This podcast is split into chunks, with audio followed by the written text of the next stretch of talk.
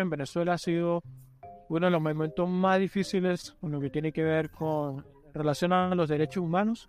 Para muchas personas, escuchar derechos humanos puede ser hasta una, una un mito, utopía, pero eso no quiere decir de que hay un trabajo muy serio detrás de organizaciones y de personas que están trabajando por esto.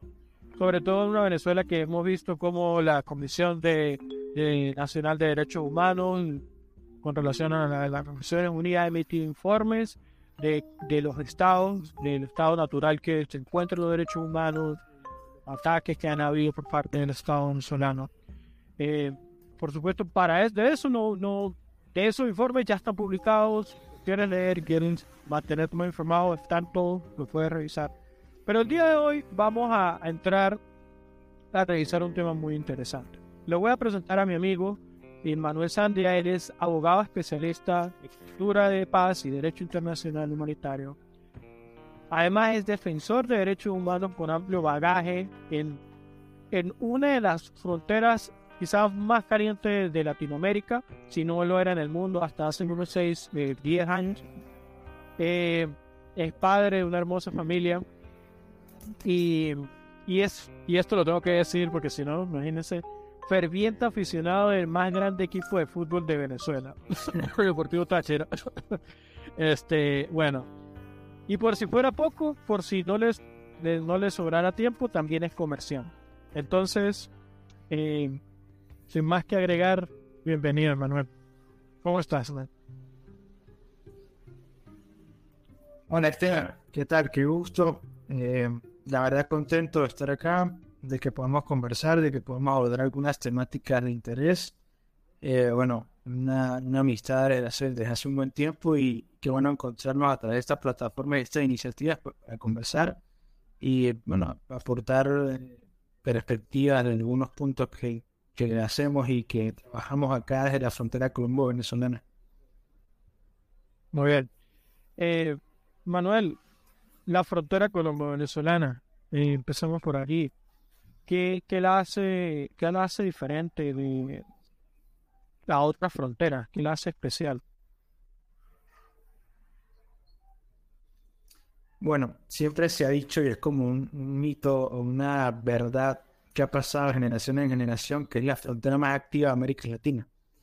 Pudiera ser que sí, hay quienes hablan de la triple frontera entre Paraguay, Argentina y Brasil, pero creo que esta frontera la hace muy particular muy especial el hecho de que tiene ciudades eh, muy establecidas, con muchos años, con, muchas historias, con muchas dinámicas culturales, y sociales y familiares desde hace muchas décadas que están muy próximas al, borde del límite y además que viene siendo como el inicio de, la conexión entre buena parte de Sudamérica. Hay incluso proyectos que pensaron en la carretera panamericana que conectaba Santiago de Chile con Caracas. Y ese paso, ese tránsito, esa conexión vehicular a través de grandes proyectos de, de vialidad pues precisamente uno de esos puntos de interconexión o de entrada a Venezuela eh, es el eje Ureña-San Antonio, frontera Táchira, Estado venezolano, con Norte de Santander, departamento colombiano. Nada más que sobre todo la particularidad es el tema del entrelazado que hay entre las familias. Muchos de los que habitamos en esta zona tenemos familia de allá y de acá. Muchas de las personas que habitan propiamente dicho límite el límite fronterizo muchas veces no se distinguen como un lado del otro, sino hay una mixtura, fusión muy interesante que hay que vivirlo, hay que estar acá para poder comprenderla mínimamente. Sí, es una, una frontera compleja, ¿no? Y, y es, interesante que muchas personas, eh, por poner un ejemplo, tienen, nacieron en Colombia y nacieron en Venezuela.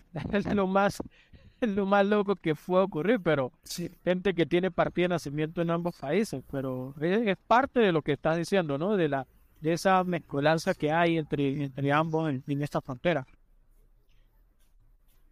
Sí, bueno, eso es una expresión concreta de cómo esa realidad social, cultural, económica, luego trasciende a esferas como los jurídicos. Entonces, efectivamente, personas que tienen documentos de identidad colombianos y a su vez el equivalente venezolano. Sea, bueno, son cosas curiosas que generan consecuencias negativas, pero que de alguna manera también generan algunas cosas para que la gente se desenvuelva en esta región.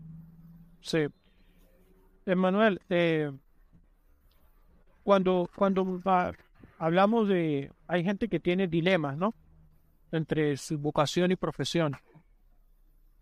Entrando en un, poco más en lo personal, eh, ¿cómo, ¿cómo, ha sido para ti durante todos estos años ese, ese dilema? Entre la profesión de, de, abogado y entre tu, tu vocación. Bueno, creo que una encrucijada, un dilema por el que pasan muchas personas. Hoy en día en unos tiempos en los cuales se habla de, del declive de las profesiones habituales o tradicionales, jóvenes piensan en que su futuro está en ser youtuber, está en ser alguna de estas, expresiones actuales de, lo que se hace. No es por desmeritarlas, pero de este declive de las profesiones tradicionales creo que es una inclusividad que muchos nos planteamos y creo que es una fortuna tenerla porque creo que hay un punto en el que, la persona trata de decidir, a veces más por elementos externos que por elementos internos. Pensemos en un joven de 15, 16 años decidir y tiene elementos externos para ver qué carrera cursa, entre lo que se estudia, lo que, en lo que se profesionaliza y luego lo que le gusta, lo que le nace, lo que le apasiona. Muchas personas no tienen la fortuna de conectar vocación con profesión creo que estamos los que intentamos hacerlo y quizás no, no se logra en su máxima expresión, pero procuramos que se conecte lo vocacional con lo profesional. Y está eh, un ejercicio de discernimiento, un ejercicio de, poder conocerse, de poder saber qué apasiona. Y creo además que vamos de la mano con eh, los estereotipos, los prejuicios sociales que se tienen sobre una determinada profesión, sobre un determinado rol en una comunidad, en una sociedad, y que a veces pueden ser prisiones, como a veces pueden ser ejercicios de liberación. ¿Por qué lo digo? Porque, por ejemplo, con respecto a profesiones tradicionales y en larga data, como el derecho, ser abogado, hay como un estereotipo del perfil que egresa a una facultad y que necesariamente tiene que desarrollar su carrera profesional en un tribunal. Entonces está el estereotipo del abogado de saco, de corbata, de maletín, que va a sacar a, los buenos o incluso a los malos de, la prisión, por medio de un proceso civilicio. Y creo que esos, esos estereotipos muchas veces terminan siendo prisiones, porque luego uno termina entendiendo el desarrollo de la, profesionalización, del estudio, del bagaje, del compartir con otras perspectivas y conocer otros modos, que hay muchas maneras de ejercer una profesión. Creo que poder llegar a ese punto es un proceso que puede ser lento y que merita precisamente vivir y arriesgarse en más. Eh, pero en algún momento llegaste a entender que en tu vida el, la vocación no iba conectada con la profesión.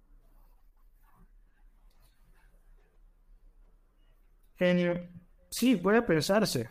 Sí, duda que, que, poder determinar qué es eso que, en lo cual yo creo que soy bueno, qué es eso en lo cual yo creo que puedo aportar, que tengo unos dones, unas capacidades que puedo desarrollar. Y si eso se conecta además con lo que uno estudia con la profesión, creo que, que es un ejercicio de, de, poder eh, ir yendo sobre el camino. Pero además creo también profundamente que, que, hoy en día las profesiones cada vez se complementan y son interdependientes unas de las otras. Hace poco escuchaba una entrevista de Arturo Peraza, un sacerdote jesuita venezolano que hoy en día ha sido designado rector de la Universidad Católica Andrés, y hablaba de que esta universidad, que es una de las universidades privadas más prestigiosas del país y mayor posición, que tiene mayor posicionamiento, estaba haciendo ejercicios de tomar algunas materias del pensum, por ejemplo, de la carrera de comunicación, de la, carrera de Derecho, y llevarla a la carrera de Ingeniería no como tratar de suplantar las funciones de una u otra, sino como generar esa interdependencia y esa integralidad profesional que hoy en día, por ejemplo, si es abogado y quiere trabajar aspectos relativos a, dinero y eh, las criptomonedas, bueno, tiene que manejar algunos elementos precisamente se dan en su carrera matriz. Claro, claro. Ahora con la vertiginosidad que hay propia de, esta era, una era tecnológica donde y arropada con inteligencia artificial, robótica, etcétera, etcétera. Y,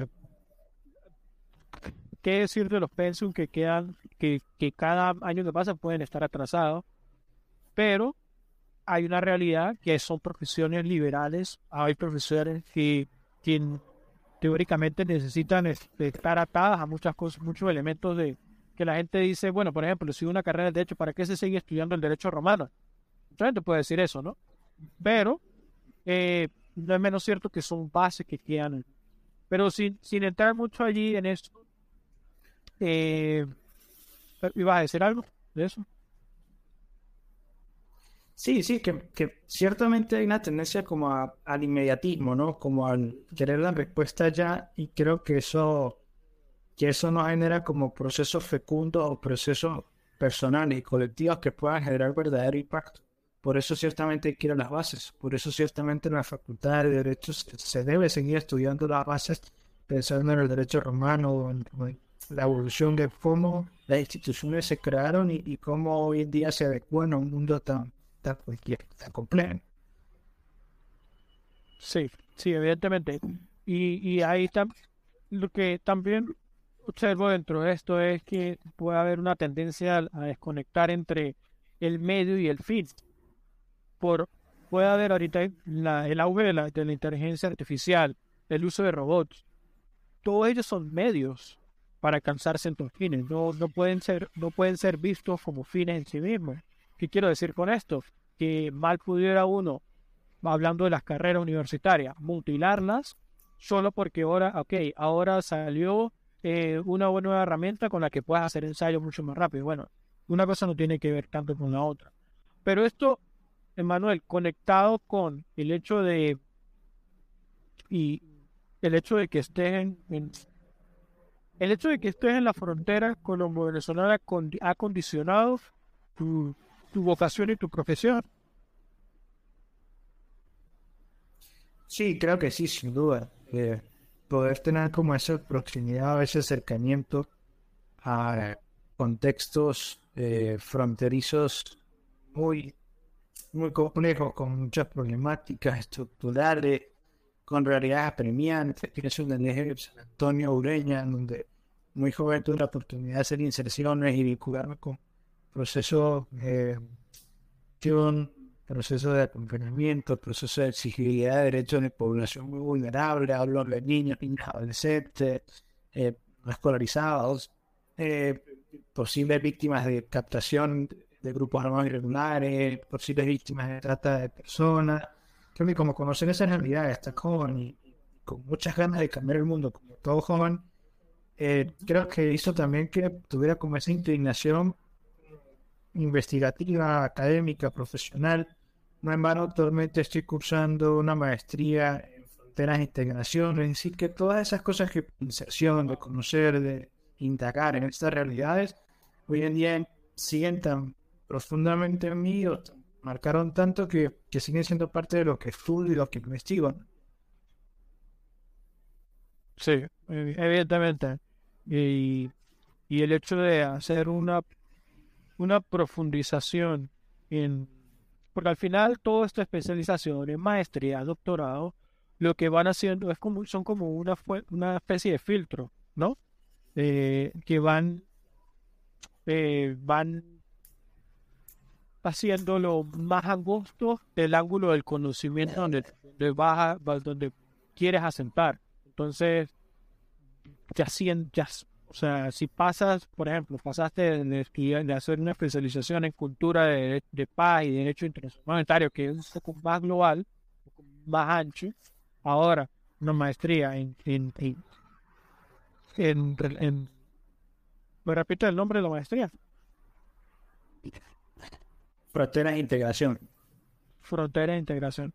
Es, es al, al apóstol lo que permite es generar conocimiento más, más específico, palpado en una, una realidad como es la, la frontera colombo-venezolana, ¿no? Pero qué bueno que esto, esto da la sensación de que has encontrado el camino, ¿no? sí, sí, creo que, creo que sí, aunque al final creo que nunca sabremos si llegamos verdaderamente a la meta, porque eso es algo continuo, algo progresivo, algo que se, va dando.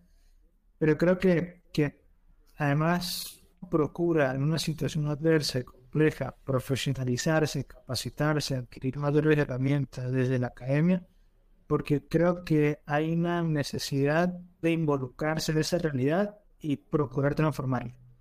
O creo que en mi caso es, encontrar el camino, ese, ese poder como ver por dónde yo hago las cosas y, por donde yo digo lo que soy, va de la mano de saber qué creo que soy bueno y, y en dónde generar una aporte.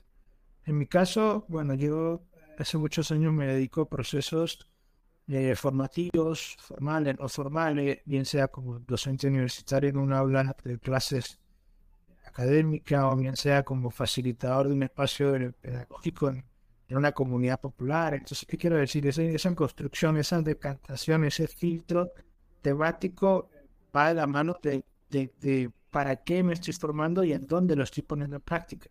Porque bueno, si no luego termina siendo un mero ejercicio de acumular cartones, de acumular títulos, y bueno, está muy bien en la lo haga, pero, pero creo que tiene que haber algo mucho más a fondo.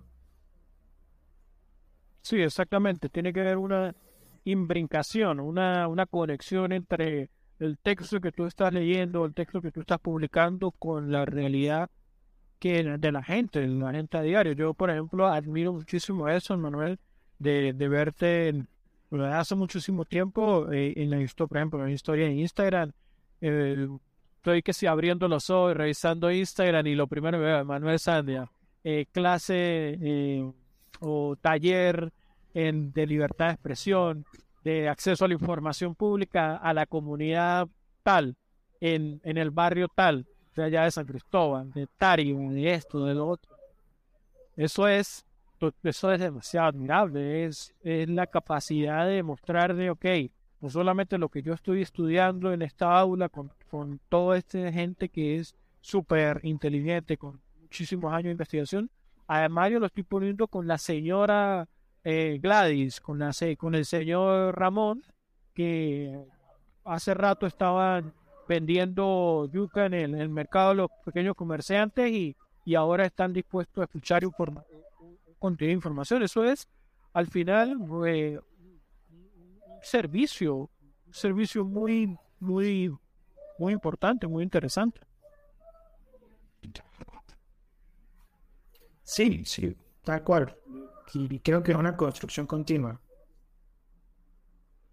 ¿Has tenido alguna experiencia eh, o nos puedes contar aquí a la audiencia una experiencia donde haya sido algo como que haya marcado un punto de inflexión eh, durante toda una de esas charlas, lo que ya tú hayas hecho como que, wow, esto yo tengo que seguir aquí, eh, aunque la realidad del país, la situación, las cosas, pero como que ese tipo de experiencia te dice, no, voy a seguir en este camino. Sí, bueno, creo que muchas. Eh, yo creo que muchas. Por ejemplo, hace, eh, hace un par de semanas, hablo de lo más reciente, eh, tuve la oportunidad de acompañar a una comunidad que se llama el Barrio que está en San Cristóbal, capital de China, en donde, pues, bueno, hay, una, hay muchas necesidades habilidades estructurales, un barrio popular con deficiencia de servicio público, muchas personas eh, sin oportunidades laborales, bueno, todo un panorama gris, hay situaciones de violencia en la comunidad, eh, presencia de, de, ondas delictivas, perdón, hay presencia de consumo y venta de drogas, y, creo que todo este contexto que cualquiera pueda pensar de, para no, no quiero saber nada de eso, no me interesa, pero bueno, tuve la oportunidad de vivir un proceso de, llevar un ejercicio colectivo de construir un mural comunitario. Y para cualquiera eso pudiera ser algo, algo de superfluo, algo irrelevante, algo que no determina la idea de una comunidad. Pero claro, eh, que haberlo vivido, que reunirme con las voceras líderes comunitarias, preguntarles qué quieren que haya en una pared que sea reflejo de nosotros, ustedes y el trabajo local que hacen, y que salgan cosas como eh, de prevención contra las drogas, que salieran cosas como valores, que dan cosas como la la familia, que dan cosas como reconocerse como sujetos de derechos, eh, y que luego pudiera plasmarse en una pared, que luego pudiera tener un, toque artístico, pero también un toque de construcción colectiva, porque no fue una sola señora, sino fue toda la comunidad que se integró. Eh, eso creo que son experiencias, además de una comunidad que puede tener una corriente ideológica, y en estos momentos en Venezuela hay muchas restricciones para las organizaciones no gubernamentales, y ver cómo una comunidad popular se integra con una propuesta que, que, que viene o no en este y que los resultados sean satisfactorios para todos, creo que esos ejercicios son muestras de que sí es posible hacer las cosas diferentes y que, que además las personas tienen enormes potencialidades y que a veces quizás solo hace falta ponerlas en obra. Wow. Y al final, un mural es algo que, que día a día lo ve la gente, ¿no? Salen, van caminando por allí, lo, lo observan.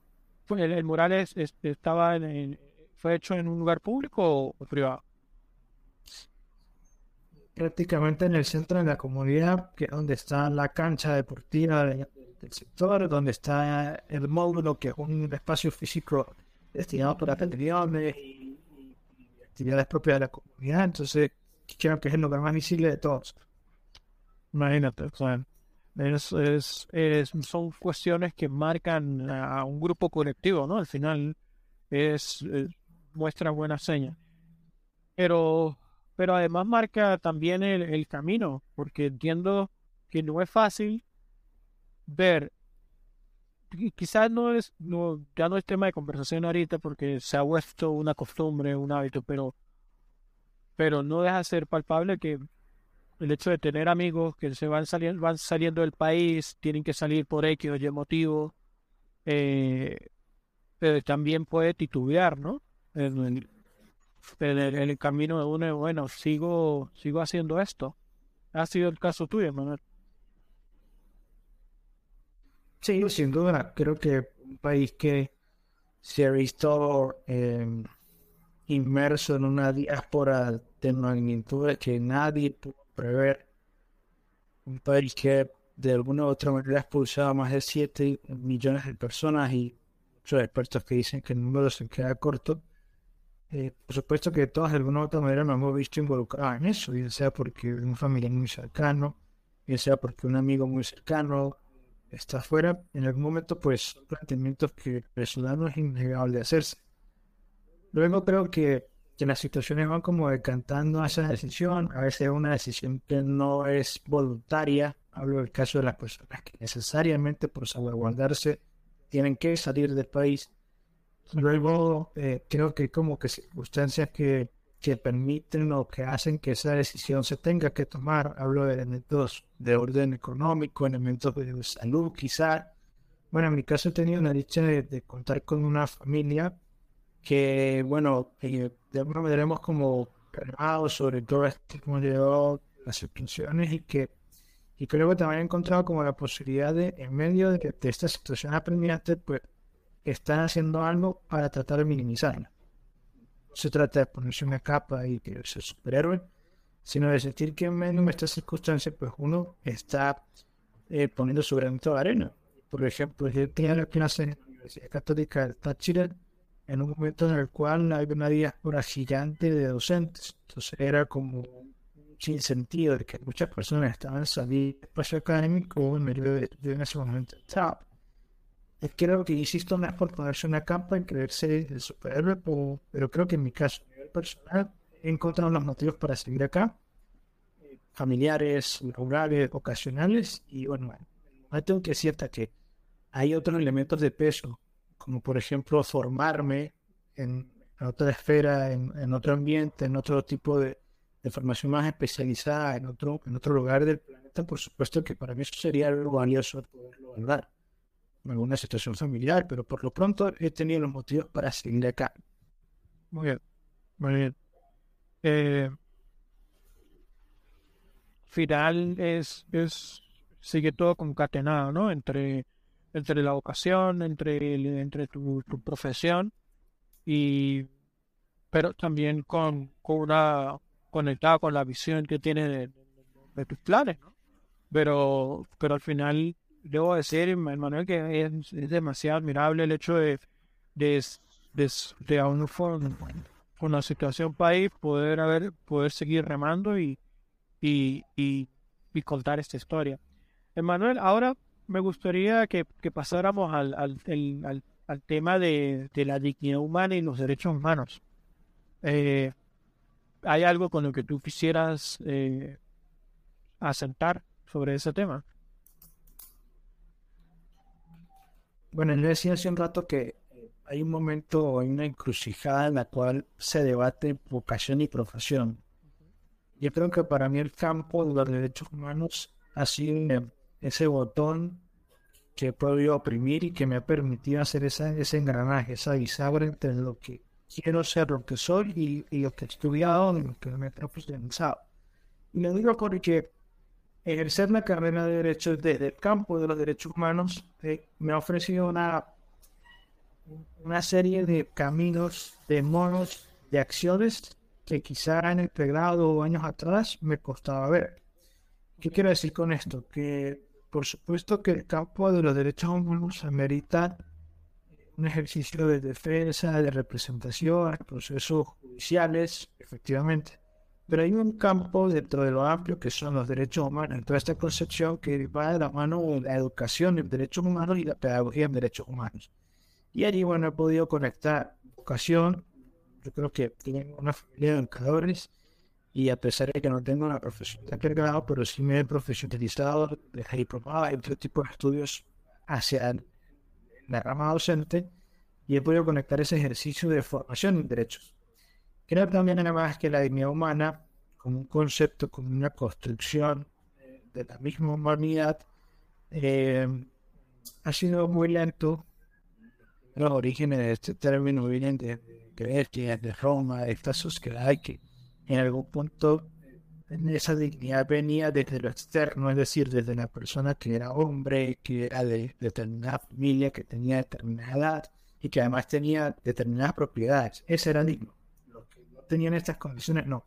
Es el concepto evolucionado. Y ha evolucionado tanto hasta el punto en que hoy en día, decía un tocario como es Kant, es el imperativo categórico de nuestro tiempo. ok, pero Manuel, un momento. Cuando dices la definición de dignidad, ¿lo puedes repetir una vez más? Sí, bueno, eh, esa construcción digamos, ha sido un proceso evolutivo muy lento de ciclos y, y, en la actualidad la podemos entender como ese imperativo categórico, es decir, como, como esa, esa necesaria, eh, ese necesario consenso de que todos somos dignos. Y ese todos es todos. O es unos son más que otros, pero es todos. Pero, pero la dignidad, ¿cómo era que cómo se entendía antes? ¿Cómo se entendía hace? Bueno, que ha evolucionado. Sociedad, sociedades antiguas como Grecia, como Roma, eh, por ejemplo, el término viene del, latín personare, que tenía que ver con aquella persona que sí tenía voz. Y ese alguien que sí tenía voz era alguien, repito, que era hombre, que tenía determinada edad, que provenía de determinada familia, que tenía propiedades, es decir, la dignidad estaba dada por condiciones externas que eran reconocidas socialmente. Luego esa evolución, por ejemplo, el cristianismo tuvo algo que decir en función de esto, porque el cristianismo empieza a plantear la dignidad desde un fuero interno de una persona, pero marcado por una divinidad. Es decir, Dios nos da la dignidad. Y allí hay un cambio, porque no necesariamente la dignidad viene de lo exterior, sino empieza a presentarse del interior. Y esa evolución, por supuesto, ha seguido construyéndose hasta el punto de consensuar, acordarla, principalmente en países occidentales, de que la dignidad viene por el mero hecho de ser persona. Y eso es, eso es un cambio de paradigma total, absoluto, radical, que en perspectiva cambia la historia incluso de la misma humanidad. Empezar a plantearse que la gente es digna por ser gente, por ser persona, eso llevó mucha sangre, fuego, muchos hitos, muchos momentos, muchos episodios. Y quizá hoy en día no somos tan conscientes de que hemos llegado a ese punto y quizá hay todavía un trabajo por hacer, por supuesto que lo hay. Claro, eh, por ejemplo, en tiempos del Imperio Romano, eh, no todo el mundo era digno, porque básicamente había gente que primero no era, ya por no ser ciudadano romano, ya, ya tenía menos, eh, Exactamente. menos, menos aptitudes. Eh, y por otra parte, el esclavo, por, aunque sea, aunque fuese ser, un ser humano, era considerado una cosa. O sea, no había dignidad. Entonces, venir de un de, ese cambio de paradigma, de una situación como esta al día de hoy, donde todos tenemos la dignidad por ser ser humano, es un cambio. Y es lo que permite, es la base de lo que permite a muchas minorías tener fuerza de voz a día de hoy, ¿no? Sería impensable de la edad feudal y antes de la, de la Revolución Francesa inclusive, entender movimientos como LGTBI, lo de movimiento actual como el Black Lives Matters, eh, y podemos seguir mencionando. Pero hay una pregunta, ¿es lo mismo entonces dignidad y, e igualdad? Porque si todos somos dignos, o sea, ¿qué hace, si definimos así dignidad, entonces qué hace, qué lo hace diferente de igualdad? Sí, bueno, vuelvo y repito, esta construcción teórica, doctrinaria, incluso de, algún tinte ideológica de lo que hoy entendemos como dignidad, pasó por N cantidad de episodios. A grosso modo, el siglo XX estuvo, a su inicio estuvo marcado por el, antagonismo entre el individualismo y el colectivismo. Cada uno tuvo su visión sobre lo que es la dignidad. Luego creo que cuando la ponemos frente a la igualdad, eh, bueno, la igualdad se puede ver, por supuesto, que de la igualdad formal y de la igualdad material. Y creo que hay un punto interesante. Igual me repito, que hay que tener en cuenta que hay construcciones teóricas, que hay construcciones de la mente humana pensando en un mundo ideal, que luego se que llevar a la práctica ya es otro tema. Pero eh, cuando hablamos de la relación entre dignidad e igualdad, eh, creo que la dignidad viene a ser ese reconocimiento de algo que hay fuera interior de la persona, que es su esencia, que es su, su, ser y que hay que garantizar. Luego creo que la igualdad, eh, como principio liberal, como principio republicano, se viene a plantear desde la igualdad ante la ley. Y esto creo que es un, vuelvo, insisto, un, un invento transformador gigantesco. La Revolución Francesa dijera, todos somos iguales ante la ley, pasaron muchas cosas. Y creo, creo firmemente que, insisto, como humanidad no somos conscientes de esas, de esas, de esas cimas a las que llegamos teóricamente, porque luego hace cuanto se viene hablando de estos asuntos, eh, la Declaración de los Derechos Humanos tiene ya un montón de décadas y, luego hay muchas cosas que en la realidad terminan negando tajantemente, pasa acá en la frontera colombo-venezolana, pasa en, en cantidad de lugares del mundo, esas construcciones teóricas. Bien, muy interesante. Eh, luego uno puede ir aterrizando a, a, derechos o libertades, como la, la libertad de expresión. ¿Cómo, cómo, queda la libertad de expresión en, en un contexto donde hay censura, pero también hay extremidad, extremos, donde la gente cree que puede decir lo que quiera y lo que quiera porque por el simplemente de, de, sentirlo.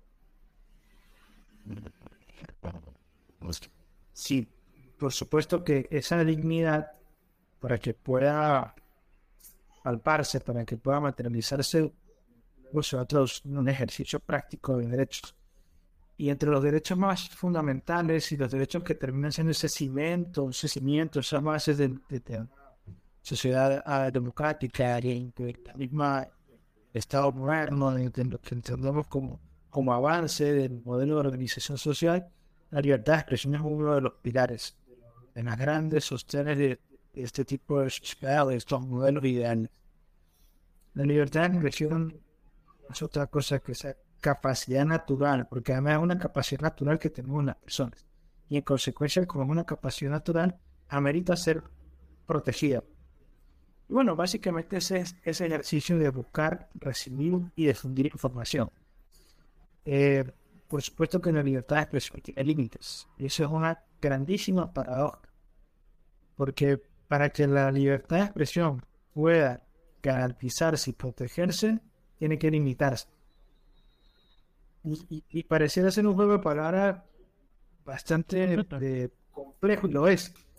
Lo es, porque tienen que haber topes, límites. No todo se vale, no todo se puede decir. Por ejemplo, hay un debate muy grande que se está dando en el mundo y que cada vez se va a dar con más frecuencia, lo vemos hoy en día con todo el tema de redes sociales, y en discursos de odio. Los discursos de odio como argumento, como, como eh, arma política que hacen daño, que denigran y que pueden generar cosas mucho más graves. La palabra tiene poder y lo que se dice, lo que se repita, lo que se divulga, luego puede generar consecuencias y acciones. Por eso los discursos de odio en buena parte del mundo están limitados, están restringidos y debe ser así, porque si se permite desde el manto, desde el la libertad de expresión, que se mancille la dignidad humana, entonces deja de tener sentido esta libertad de expresión, deja de tener esencia y deja de tener sentido de ser y sentido práctico, además. Sí. Es muy interesante porque evidentemente no todo se vale, basado sobre todo en gente que pueda decir, bueno, este es mi argumento, esto es lo que yo pienso y no me importa lo que usted piense, pero, pero está circundando entre el discurso de odio. Ahora, vamos a lanzar la pelota al otro área. ¿Quién entonces define qué es un discurso de odio y hasta qué punto es legítimo que me encubran lo que yo estoy diciendo, mis argumentos, como, no, lo que pasa es que tú eres un, eh, eso es discurso de odio, te vamos a cancelar. Bueno, precisamente, eh, uno de los grandes países que aportó en la construcción de, lo que se entiende como libertad de expresión, libertad de prensa, fue el Reino Unido. Y inicialmente eh, era un derecho que le estaba siendo otorgado a los adversarios políticos de, quien detentaba el poder del gobierno. Es un derecho que garantiza las voces disidentes. Y eso es algo elemental en el juego político, en el juego, en el ejercicio de gobierno, que haya ese disentimiento, que haya esa voz contraria. Ahora, eh, luego el, el, elemento de quién tiene la potestad o el control de decir que es odio o que no es odio, eh, creo que es un elemento central. Porque si el Estado puede arbitrariamente hacerlo, por supuesto que dejan de tener elementos de censura, de autocensura, de hostigamiento, de vulneración de libertad de expresión. Por eso creo que tiene que ser un ejercicio que amerita un Estado consciente de la importancia de salvaguardar este derecho porque en un país democrático donde existe alternabilidad, el primer interesado en salvaguardar la libertad de expresión es quien gobierna, porque el día de mañana cuando no sea gobierno también va a querer que se le respete. Pero luego hay otro elemento, también amerita una sociedad, eh, y, hay algo muy importante, es la conciencia de derecho. Una sociedad que sabe que tiene estos elementos, que tiene estas herramientas, que están salvaguardadas por instrumentos legales externos, de gobierno externo, que hacen ese ejercicio del control de las autoridades y que por supuesto amerita, eh, insisto, una conciencia de derecho que no hay otra manera de hacerlo que a través de procesos informativos y de divulgación de la importancia y de estos momentos. Que nos conecta con el siguiente punto. Eh, Manuel, balance acerca de, de las realidades de los derechos humanos ahorita en Venezuela dentro del panorama venezolano ahora del 2023. ¿Qué nos puedes decir? Bueno, eh, durante mucho, muchísimo tiempo se abordó el caso de Venezuela, el proceso social, político, económico, jurídico, desde perspectivas eh, polarizantes ¿Qué quiero decir con esto? Que cuando usted hace una lectura de la realidad venezolana y del proceso de las últimas dos décadas, desde una óptica de institución o desde otra, bien sea en el gobierno, luego hay lecturas que pueden terminar siendo cejadas, luego hay lecturas que pueden terminar siendo eh, generando, por supuesto, que rechazo. Pienso, y como activista de derechos humanos, estoy convencido de que hacer un repaso de la situación desde los lentes, desde la lupa, desde la óptica de los derechos humanos, es un camino que puede eh, permitir eh, tener un punto medio, un punto de encuentro. ¿Y por qué lo digo? Por ejemplo, eh, hace poco se conmemoraron ocho años de la desaparición de un activista de base del oficialismo del Estado de Mérida un señor que se llama Cedo Mona y que se dedicó a denunciar casos de corrupción en PDVSA. Hizo estas denuncias de manera pública y lamentablemente luego intercambiar unos mensajes con sus familiares y decir que consideraba que el servicio estaba eh, hostigando, fue desaparecido. Y hoy en día no se sabe dónde está el señor, lamentablemente. Entonces, ¿qué quiero decir con esto? Que en la lupa de los derechos humanos, que son autónomos, que son independientes, que deberían ser imparciales, permite interpretar realidades independientemente de la acera política. Y eso es un paso muy grande. Cuando vemos en la situación actual, eh, por supuesto que hay un deterioro muy importante. Por supuesto que en los últimos cinco, tres años ha habido un avance gigantesco eh, de parte de los organismos internacionales y los multilaterales hacia eh, cómo va la situación venezolana cosa que hace 10 años, hace 15 años era, era tarea titánica. Y eso ha sido producto del esfuerzo de cientos de activistas a lo largo y ancho del país que han documentado de manera rigurosa, seria, profesional estas realidades. Entonces, por ejemplo, eh, por mencionar un caso en concreto, que es el caso que me aboca, en el cual tengo responsabilidades laborales, que es la documentación de libertad de expresión. El año pasado, eh, el Estado venezolano eh, cerró 81, 82 emisoras, radios a nivel. Y eso es muestra de cómo en el 2023 entramos a un año en el cual cada uno de nuestros derechos fundamentales está en índices rojos, está en líneas rojas.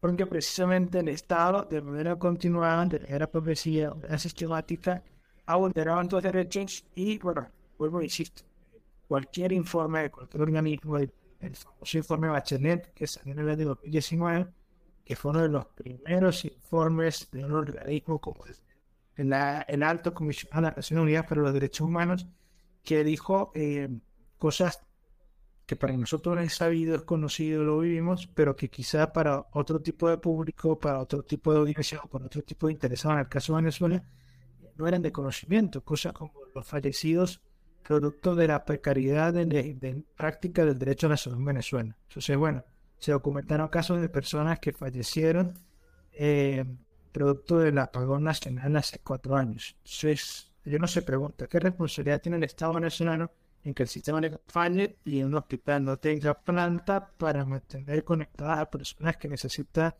mecanismos artificiales para vivir? Y sí tiene responsabilidades porque recordemos que el Estado viola los derechos humanos por acción o por omisión. O sea, cuando el Estado venezolano deja de invertir, deja de tener políticas públicas eficientes en los servicios básicos, los servicios públicos, hay violaciones y vulneraciones a los derechos humanos, que es uno más de los ítems que más afectaciones tiene. Es decir, los venezolanos tenemos servicios precarios en todos los niveles y conectar que eso es una violación de los no ha sido sencillo, ha sido un trabajo de hormiga y un trabajo de, constante documentación. Eh, Manuel, cuando tú mencionas el, informe de los derechos humanos hecho por Bachelet, eh, que tengo, tengo entendido es, es, la comisionada para los, derechos humanos, hoy fue hasta, hasta, hasta entonces, ¿cierto? Eh, Hace poco ella, perdón, este informe, ¿por qué es tan importante a nivel de derechos humanos? ¿Qué representa para un defensor de derechos humanos que ese informe haya salido publicado? Bueno, em, este tipo de instrumentos, este tipo de productos que generan los organismos internacionales, eh, de algún lado toman referencia. Esas referencias precisamente vienen siendo, eh, en muchísimos casos, la labor en terreno, in situ, de los funcionarios. Pero, por ejemplo, la, en el alto comisionado de Naciones Unidas para los Derechos Humanos en Venezuela tiene cuatro que están en la ciudad capital. Cuatro personas que hacen la tarea de documentar y sistematizar todas las realidades de vulneraciones de derechos humanos. Pero esas personas trabajan en alianzas con organizaciones. Eh, oh, no, no solamente hay Perdón, no es que ellos hacen el, trabajo solo, es que ellos en conexión con otras organizaciones van conectando la información. ¿Ok? Efectivamente. Y, y a eso iba, por ejemplo, yo elaboro para no ONG que se llama Espacio Público, que sus informes de situación en la libertad de expresión en Venezuela desde hace 20 años se publicando un informe anual. Eh, en, uno de los últimos informes de la Relatoría en la Libertad de Expresión de la Comisión Interamericana de Derechos Humanos, nuestro informe, nuestro trabajo en terreno del equipo desplegado en el país fue citado más de 20 veces. Entonces, ¿qué significa o qué representa eso para una organización? Significa primero que hay un reconocimiento del trabajo, de la rigurosidad, del esfuerzo y, de cada uno de los pasos y, la metodología aplicada. Luego, creo que más son de derechos humanos termina siendo una ventana eh, para las víctimas, que al fin y al cabo son los sujetos protagonistas de todo este proceso. Entonces, que la comisión en sus audiencias escuchan víctimas por ejemplo, recientemente en la Corte Penal Internacional, que es otro sistema tiene otras lógicas, eh, hizo un formulario vía virtual, vía web, eh, para las víctimas de violaciones de derechos humanos en Venezuela, en donde más de 2.000 personas en un país que tiene limitado el acceso a Internet, en un país que muchas de su población es analfabeta digital, porque no tiene acceso medios tecnológicos, ni, no solo es el tener acceso, sino en saber usarlo. Más de 2.000 personas, más de 2.000 casos lograron manifestar a mí su experiencia, en sus casos, eh, quiénes fueron sus victimarios, qué derechos se vulneraron. Y fue tan abrumadora la descarga de información de tantas miles de víctimas que la Corte Penal Internacional dio un prórrogo de una prórroga, dio un lapso más amplio y, y allí se sigue enviando información. Y bueno, supuesto que los organismos internacionales tienen sus ritmos, que son mucho más lentos que los que las víctimas y las personas esperan, pero saber que hay funcionarios encargados de valorar positivo negativamente las actuaciones de los estados, que están haciendo su trabajo y que están complementándose con el trabajo en terreno, en local, de organizaciones nacionales, eso es un ejercicio de, esperanza, de resistencia y de y además un ejercicio de, palpar la importancia y la vitalidad de los derechos humanos en un contexto restrictivo. Totalmente, totalmente. ¿Cuál es el, a día de hoy, tu principal reto como defensor de derechos humanos? Bueno, eh, yo creo, además que como defensor de derechos humanos, creo más firmemente que eh, el mayor aliado en la impunidad es el silencio. Que luego creo que como reto, quizás lo que más intriga lo que más lleva a, plantearse cómo hacer las cosas es visibilizar las situaciones de injusticia. Y eso luego no se hace solo. Eso se hace acompañado. Entonces luego hay preguntas por formularse cómo se construyen estrategias de incidencia, de visibilidad, de denunciar, no solo formalmente cuando se a la institución, sino denunciar en términos amplios. Eh, y creo que eso, insisto, como defensor de derechos humanos, no se trata de ser el protagonista de los hechos, sino se trata de ser articulador. Creo que ese es el mayor reto. ¿Cómo articular eh, para que lo injusto que, ocurre, que pasa, que se se por supuesto, con una perspectiva eh, responsable, respetuosa y, apegada también al deber ser. Bien. ¿Nos podrías decir en menos de un minuto cómo es te sé que te estoy preguntando, te estoy pidiendo algo casi titánico, imposible, pero para, digamos, aquellos que están ahorita en Estados Unidos, están en cualquier otra parte del mundo, ¿qué significa exigir el respeto de los derechos en un contexto autoritario como el de Venezuela? Es un desafío, es un desafío porque eh, las instituciones muchas veces se niegan a cumplir su rol, pero creo y estoy convencido porque en la práctica me lo ha mostrado que si no hay quien toque la puerta de esa institución, mucho menos van a cumplir su función. Entonces creo que ese ejercicio, esa, esa búsqueda de exigibilidad de derechos, amerita una ciudadanía activa, un ejercicio colectivo y un ejercicio estratégico. Muy bien, muy bien. Bueno, Manuel, de verdad, estoy demasiado agradecido. La audiencia también está, va a estar encantada de escuchar este podcast por, por, la, por tu disponibilidad, por ese, ese ejercicio entre de tantos conceptos complejos que hay alineados con realidades tan difíciles como la lucha por la dignidad en tiempos difíciles en Venezuela. ¿Cómo has podido sintetizarlo y hacerlo de la manera más digerible para abogados o no abogados, personas profesión o no profesión, personas de, de, todos los aspectos puedan, puedan entender esto. Y de verdad, muchas gracias, Emanuel. No, encantado. Creo que, que este ejercicio de divulgación, este ejercicio de socializar, de hacer pedagogía de la dignidad, que además es un tema que he venido trabajando académicamente, cómo hacer pedagogía de la dignidad, es bueno porque si uno lee los 30 derechos de la Declaración Universal de los Derechos Humanos, pareciera que está hablando de, de ¿no? que está por Adán y Eva.